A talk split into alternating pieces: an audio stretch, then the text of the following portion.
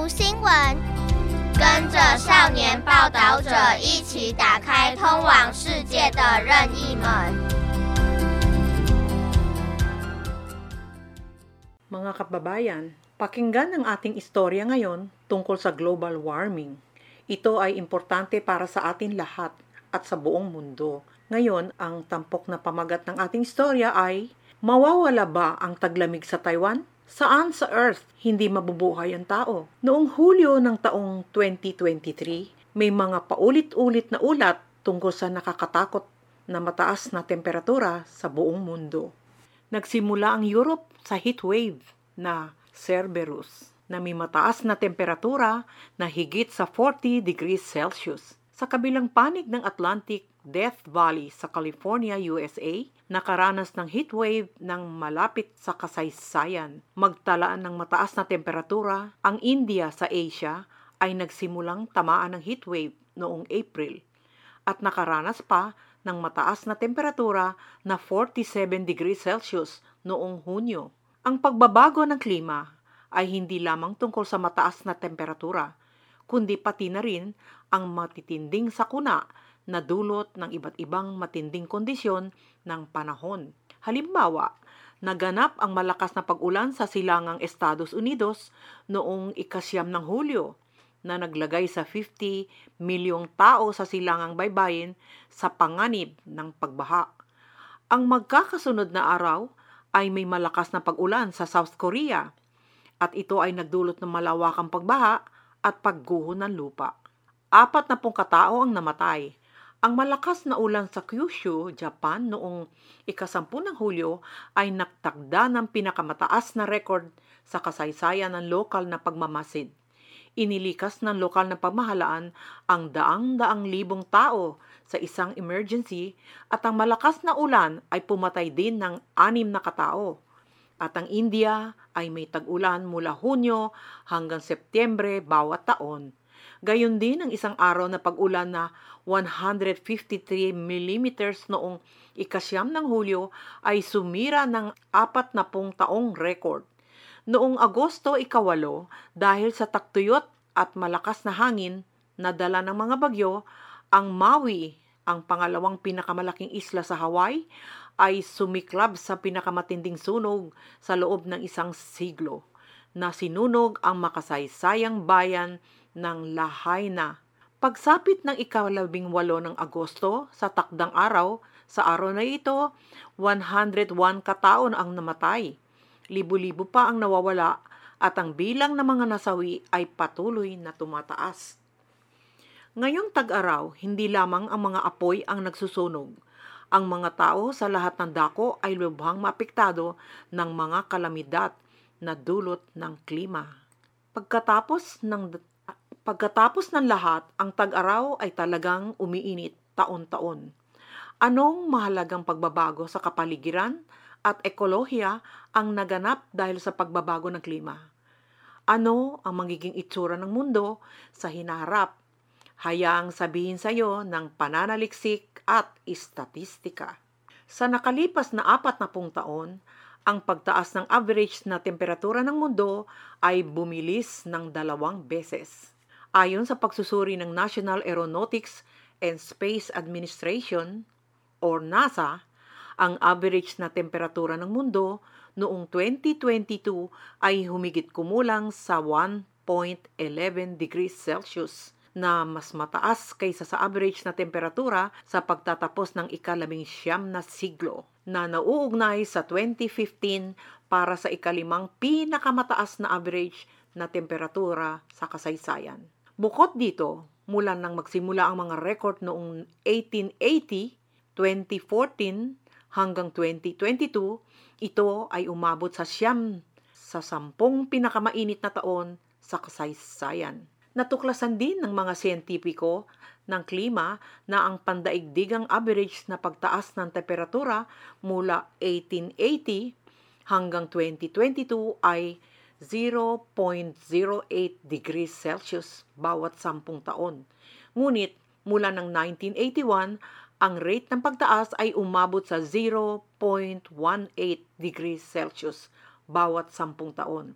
Ibig sabihin, sa nakalipas na apat na pung taon, ang temperatura ng mundo ay tumaas ng mas mabilis kaysa sa 140 degrees Celsius. Ito ay dalawang beses na mas mabilis kaysa noong nakaraang taon. Naniniwala ang mga eksperto sa klima na ito ay dahil ang mga tao ay patuloy na nagsusunog ng mga fossil fuel at pinutol ang mga kagubatan sa panahon ng produksyon at pagkonsumo nitong mga nakaraang taon upang patindihin ang greenhouse effect na nagpabilis sa global warming. Bilang karagdagan, ang mga likas na pagkakaiba-iba sa klima tulad ng El Nino at anti-El Nino phenomena ay isa rin sa mga dahilan. Ipinaliwanag ni Su Huangxiong, CEO ng Center for Anthropogenic Climate Change sa Academia Sinica, Environmental Change Research Center na nitong mga nakarang taon naranasan ng mundo ang anti-El Nino phenomenon na sa teorya na sa teorya ay magpapalamig sa mundo. Ngunit may mga madalas na ulat ng mataas na temperatura sa iba't ibang lugar at ang Holy Infant phenomenon na nagsimula ngayong taon ang El Nino phenomenon ay mas ikinagulat ng mga siyentipiko. Sa nakaraan, ang El Nino phenomenon ay pangunahing sanhi ng pagtaas ng temperatura ng tubig dagat sa silangang Pasipiko. Ngunit ngayong taon, natuklasan ng mga obserbasyon na tumaas ang temperatura ng tubig dagat sa buong mundo. Ipinunto din ng United Nations World Meteorological Organization na ang El Nino phenomenon at greenhouse gases na binubuga ng mga tao ay magiging sanhi ng pagsira ng temperatura ng daigdig sa susunod na limang taon. Kaya, inaasahan na ang temperatura ng mundo ay maaaring lumampas sa 1.5 degrees Celsius warming range sa ilang taon. Humahaba ang tag-araw at maaaring walang taglamig sa Taiwan sa 2060. Habang tumitindi ang global warming, natuklasan din ng mga siyentipiko na ang apat na panahon sa buong mundo ay nagsisimula ng magbago, kung saan ang tag-araw ay nagiging mas mahaba at ang tatlong panahon ng tagsibol, taglagas at taglamig ay unti-unting umiikli.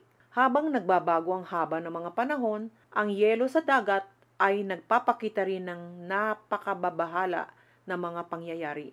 Nalaman ng pinakabagong pananaliksik sa scientificong journal na Nature Communications na ang ibabaw ng dagat ng Arctic ay ganap na walang yelo sa tag-araw ng 2030 o kaya sa lalong madaling panahon. At kahit na ang mga carbon emissions sa mundo, sa ilalim ng napakababang kondisyon, ang yelo sa dagat ng Arctic ay maaari pa ring mawala sa tag-araw ng 2050s.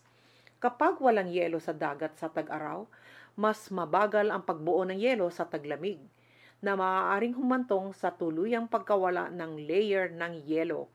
Ang isang Arctic na walang yelo sa dagat sa tag-araw ay magkakaroon ng epekto sa pandaigdigang panahon na nagdudulot ng matinding sakuna sa panahon tulad ng mga heatwave, wildfire at baha sa kalagitnaan ng mataas na latitude. Sa subtropical na Taiwan, ang mga tag-araw ay mas mainit at mas mahaba kaysa sa nakaraan. Ang bilang ng mga araw na may mataas na temperatura sa Taipei noong 2022 ay magiging 20 higit pa kaysa noong 1971. Tinatantiyan ng pangkat ng agham sa pagbabago ng klima ng Taiwan na sa pagtatapos ng siglong ito, ang haba ng tag-araw ng Taiwan ay maaaring tumaas mula sa kasalukuyang humigit kumulang 130 na araw hanggang 155 hanggang 210 araw sa ilalim ng iba't ibang mga sitwasyon. At ang haba ng taglamig ay maaaring umiksi mula sa kasalukuyang tinatayang 70 araw hanggang 50 araw. Sa madaling salita, sa ilalim ng pinakamatinding senaryo at nang hindi binabawasan ang mga greenhouse gas emissions, ang taglamig ng Taiwan ay maaaring ganap na mawala sa 2060. Sa pagtatapos ng siglong ito, isang katlo ng populasyon ng mundo ang lilipat na sa kanilang mga tahanan dahil sa mataas na temperatura. Bakit kailangan natin bigyan ng espesyal na pansin ang rate ng pagtaas ng temperatura? Dahil ito ay maaari makaapekto sa ating pang-araw-araw na buhay bilang karagdagan sa pagpatay sa mga tao. Ang mataas na temperatura ay maaari ding magpababa ng produktibidad ng tao at mga ani ng pananim, humantong sa mas maraming paglipat ng populasyon at mapabilis ang pagkalat ng mga sakit. Kaya ang mga babala na itinaas ng mga siyentipiko tungkol sa pagtaas ng average na temperatura sa mundo ay hindi maaaring baliwalain. Natuklasan ng kamakailang pananaliksik na kung patuloy na umiinit ang mundo sa kasalukuyan trend na nagiging sanhi ng pagtaas ng average ng temperatura sa buong mundo ng higit sa 2.7 degrees Celsius, isang katlo ng populasyon ng mundo ang mabubuhay sa lubhang mapanganib na mga kapaligiran. Sa pagtatapos nitong siglo, ang tinatawag na mapanganib na mataas na temperatura ay tumutukoy sa taunang average na temperatura na lumampas sa 29 degrees Celsius.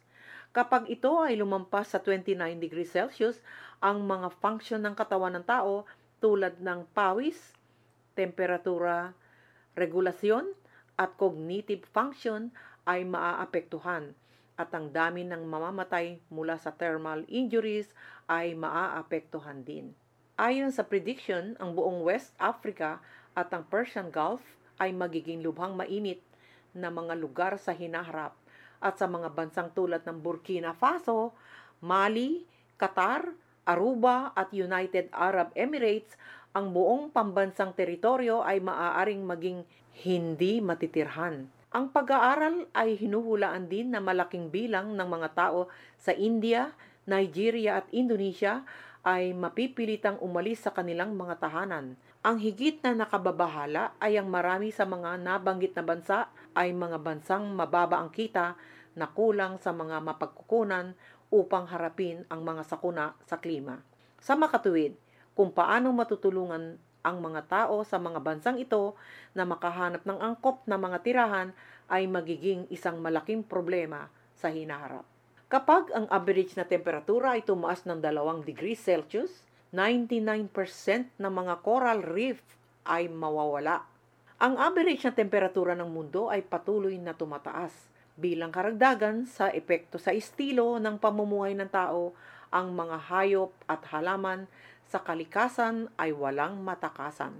Intergovernmental Science Policy Platform on Biodiversity and Ecosystem Services ay naglathala ng Indicator Ecological Report na may libu-libong pahina noong 2019 na nagtuturo na kung hindi makokontrol ang global warming, isang malaking bilang ng mga species ang mawawala sa mundo. Sa maraming apektadong species, ang mga koral ay nakatanggap ng espesyal na atensyon dahil ang pagtaas ng temperatura ng dagat ay direktang makakaapekto sa ekolohiya ng coral reef na ginagawang mahalagang tagapagpahiwatik ang mga coral reef para sa mga obserba ng epekto ng pagbabago ng klima. Bilang karagdagan, kahit na ang mga coral reef ay sumasakop lamang ng mas mababa sa 1% ang pangdaigdigang sea floor area, maaari silang magbigay ng tirahan para sa humigit kumulang sa 25% ng marine life. Sa makatuwid, ang mga coral reef ay isa sa mga pinaka-biologically diverse na ecosystem sa mundo. Sa madaling salita, dahil sa pagbaba ng mga coral reef na nangangahulugan ito na mas maraming species ang mawawala sa mundo. Itinuro ni Dr. Ove Hodge Goldberg, Director ng Center for Global Change Research sa University of Queensland sa Australia, na natuklasan ng pananaliksik na 14% ng mga korales ang nawala mula noong 2009. Noong 2018, ang United Nations Intergovernmental Panel on Climate Change ay naglabas ng isang ulat na itinuro ang pagkakaiba sa pagitan ng mga coral reef kapag ang temperatura ng mundo ay tumaas ng 1.5 degrees Celsius. hanggang 2 degrees Celsius. Ang mga coral reef ay bababa ng 70 hanggang 90%. At kapag ang pandaigdigang temperatura ay tumaas ng 2 degrees Celsius, mawawala sa mundo ang 99% ng mga coral reef. Sa makatuwid, ang mahalagang coral reef ecosystem sa karagatan ay kasalukuyang nasa panganib. Kung patuloy na umiinit ang tubig dagat, mawawala ang mga algae na orihinal na nabuhay sa symbiosis kasama ng mga corals. Pagkatapos mamatay o umalis ang mga makukulay na algae na ito sa coral, ang mga orihinal na polyp ng coral na lang ang mananatili na nagiging sanhi ng bleach ng coral reef. Ang pagkawala ng algae ay makakaapekto rin sa orihinal na mga coral polyp at iba pang mga organismo na naninirahan sa mga coral reef. Kaya, ang pag-init ng tubig ay maaari makapinsala sa mahalagang biodiversity ng mga coral reef. Dito nagwawakas ang ating istorya tungkol sa global warming.